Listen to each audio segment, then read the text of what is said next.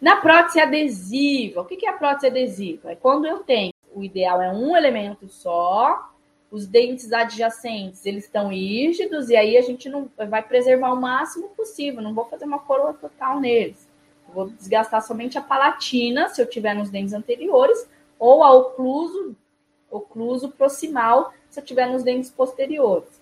E aí o material da adesiva pode ser tanto metalocerâmica, aí na metalocerâmica a aleta é de metal, o que é muito difícil de parar, porque o metal tem uma adesão um pouquinho diferente das próteses atuais, das metal free, que tem uma resistência de união muito melhor à estrutura dentária do que o metal, né? E aí, na prótese, gente, como é que a gente pode fazer? Por exemplo, a gente pode fazer uma caixa ocluso proximal mas as próteses iniciais, aquelas feitas de metal, né?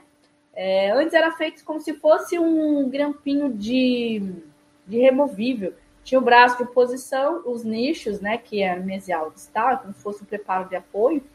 E aí o, o dentinho suspenso. Eram, eram bem rudimentar, tá? Parecia até uma removível de um dente só, só que daí, como esses estão preparados, cimentava essa prótese. Era bem rudimentar mesmo. Hoje em dia não se faz mais esse tipo de prótese adesiva, mas eu, eu dou aula porque algumas bancas costumam perguntar essa prótese antiga, tá?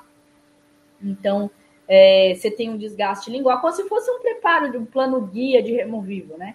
Um desgaste lingual de 2 milímetros abaixo da cúspide, é, com 3 milímetros de espessura, estende-se até a proximal, rompendo ponto de contato, término em chanfro, chanferete, né? Chanfro fino, e aí tem que montar no delineador para fazer a trajetória de inserção. Completamente complicado, né? Hoje em dia tem é, métodos, preparos melhores para se fazer.